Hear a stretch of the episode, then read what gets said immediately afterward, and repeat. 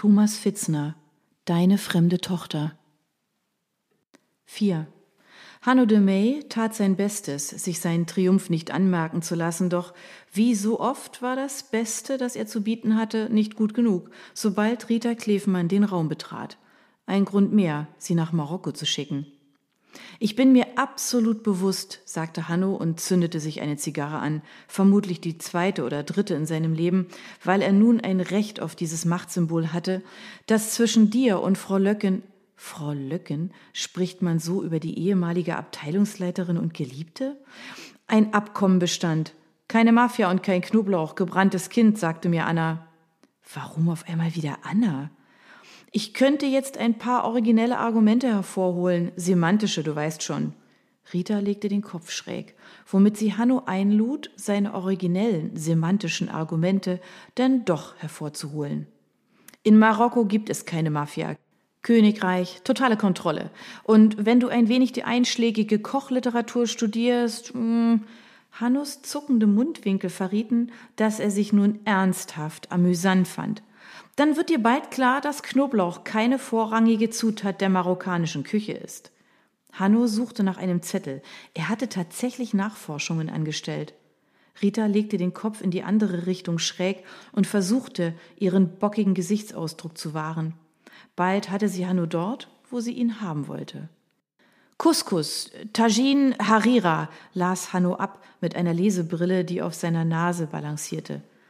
Zigarre, Lesebrille, alles neu, fehlte nur noch die lässig auf den Konferenztisch geworfene Golfausrüstung.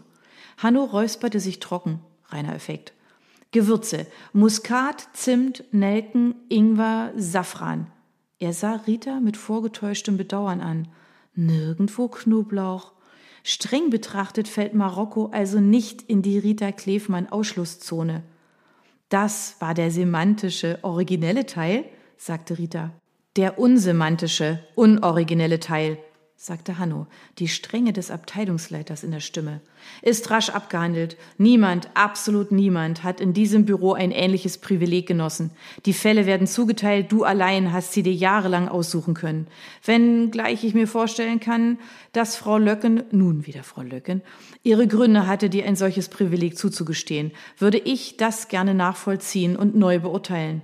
Am Ende muss das jetzt ich verantworten, gegenüber denen da oben und gegenüber deinen eigenen Mitarbeitern. Du weißt, wie das ist mit unerklärlichen Privilegien. Plötzlich tauchen dumme Gerüchte auf. Dass wir etwas miteinander haben oder so, ergänzte Rita. So weit muss es gar nicht gehen, erwiderte Hanno todernst und hatte momentan den Faden verloren. Der unoriginelle Teil, half Rita weiter. Ach ja, Hanno ließ sich in die Lehne seines Abteilungsleitersessels zurücksinken und betrachtete seine Zigarre, runzelte die Stirn und sagte, Jetzt bist du dran. Erzähl mir deine Geschichte. Libanon, vor zwölf Jahren, so viel ich weiß. Du bist den Knoblauchbrüdern in eine Falle gegangen. Passiert jedem Mal. Glückling haben sie letzte Woche beinahe von der Autobahn abgedrängt. Untersucht einen Versicherungsbetrug in Spanien, Immobilien. Hm. Berufsrisiko, wenn du mich fragst. Aber komm, überzeug mich, es gibt immer Sonderfälle. Wovon soll ich dich überzeugen? Hanno lächelte. Stell dich nicht an, Rita, wir wissen beide Bescheid. Was Anna macht, weiß ich nicht. Die findet bestimmt einen Posten. Du könntest eine private Agentur aufmachen, Glasauge und Partner, hm?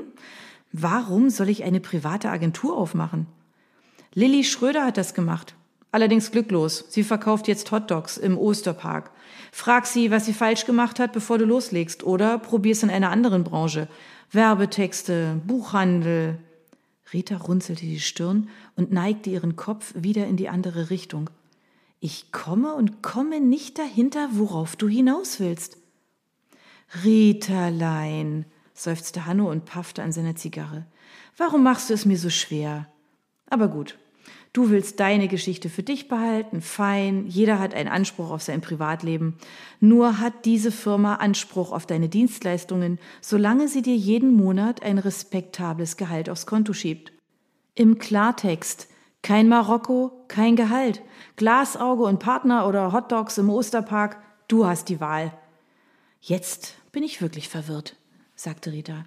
Habe ich den Eindruck erweckt, ich wollte nicht nach Marokko? Hanno blickte sie starr an. Was hast du sonst gemeint mit deinem Gequatsche von der Basis für meinen Auftrag?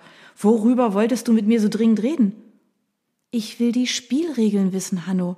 Nicht die des Lebens, die kenne ich. Spielregeln?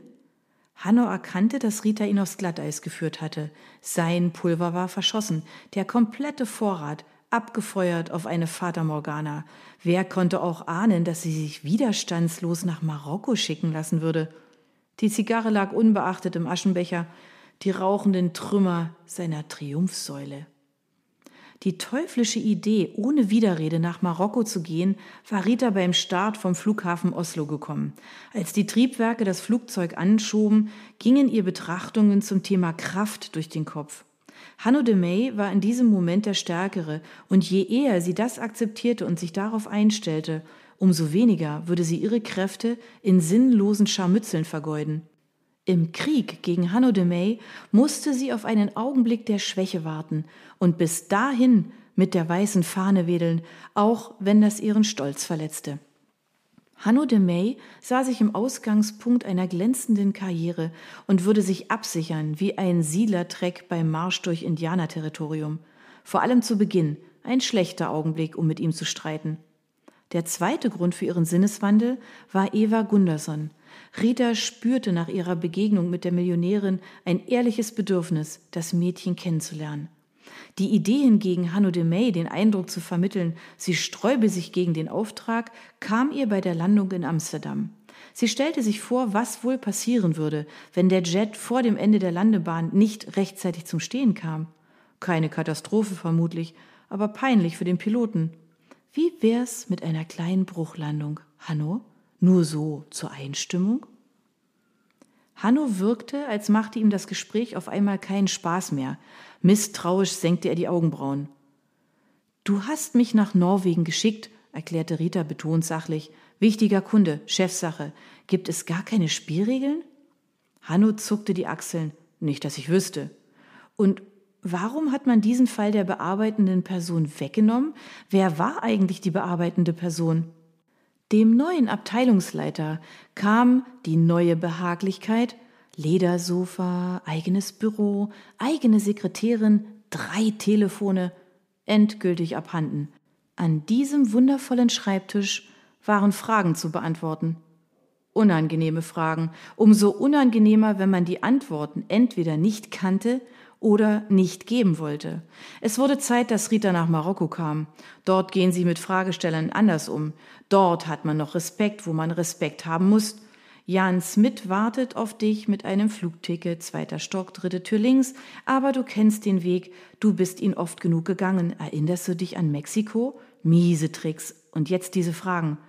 Du änderst dich nie, Rita, und deshalb kommst du nicht von der Stelle. Wie kommst du darauf, dass vor dir jemand diesen Fall bearbeitet hat? Rita zuckte die Achseln und hob die Akte, einen blauen Ordner mit einem Deckblatt, über den sich, umzingelt von liebevoller Computergrafik, der Name Eva Gunderson erstreckte. Ich kann lesen. Toll. Und? Du kennst die Akte, nehme ich an? Rita wedelte mit dem Ordner in der Luft. Das ist der Inhalt unseres Gesprächs. Du willst mich formal auf den Fall ansetzen, mich einweisen, mich erleuchten. Spar dir das Gewäsch, Rita. Hier geht es um prinzipielle Fragen, nicht um Details. Dann würde mich prinzipiell interessieren, warum ich mit solcher Eile aus dem Kuraufenthalt geholt worden bin, obwohl der Fall schon seit drei Wochen unser Fall ist. Den restlichen Kuraufenthalt kannst du nachholen, wenn dich das interessiert. Die Tage bleiben dir erhalten. Ich habe mit Steen gesprochen. Urlaubsregelungen, die Lieblingsmaterie des Abteilungsleiters. Da kannte er sich aus. Rita überlegte, ob sie weiter auf seinem Selbstwertgefühl herumtrampeln sollte und entschied sich dagegen. Machen wir es kurz, seufzte sie. Dein neuer Vize weiß Bescheid? Worüber? Über die Details. Wenn der Fall jemandem weggenommen worden ist, gab es Gründe, die würde ich gerne kennen, bevor ich mich in die Nesseln setze. Und mit einer theatralisch ängstlichen Geste fügte sie hinzu, ich will ja nicht im Osterpark landen.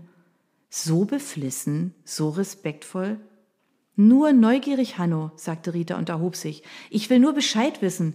Du kennst mich. Ich gebe keine Ruhe, bis ich Bescheid weiß. Der Fall gehört mir? Wenn du mich darum anflehst, er machte eine elegante Handbewegung. Caligula setzte seine Truppen in Marsch. Komm mit reichlich Beute zurück und wirbele keinen Staub auf. Früher nannte man sie die Füchsin, bis sie einer Meute bissiger Hunde vor die Mäuler lief, vor zwölf Jahren im Libanon. Rita schüttelte entzückt den Kopf. Anna Löken hatte dicht gehalten. Sie war die Einzige, die ihre Geschichte im Detail kannte, und das Geheimnis hatte Annas Liebesaffäre mit Hanno de May unbeschadet überstanden. Anna war in Wahrheit immer ihre Freundin gewesen, nie seine.